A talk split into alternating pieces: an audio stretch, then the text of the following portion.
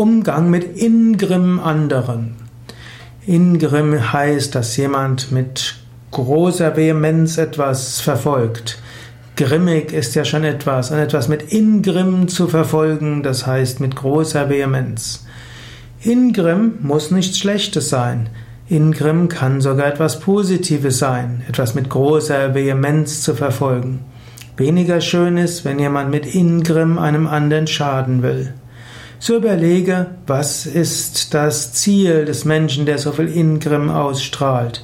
Eventuell musst du jemand anders warnen, aber eventuell ist das auch jemand, der viel Erfolg haben wird, ingrimmig ein gutes Ziel zu erreichen.